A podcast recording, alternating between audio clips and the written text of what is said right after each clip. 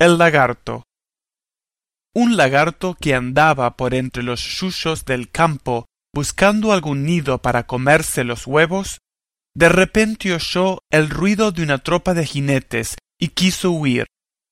Pero se encontró, antes de poderlo hacer, rodeado por los gauchos, que habiéndolo visto, lo querían matar. Y su mala suerte quiso que al disparar uno de los caballos le pisara la cola. Así detenido, aun por un rato corto, si hubiera vacilado, estaba perdido. No vaciló. Sacrificó la cola cortándosela y se mandó a mudar rabón y feo, pero salvo.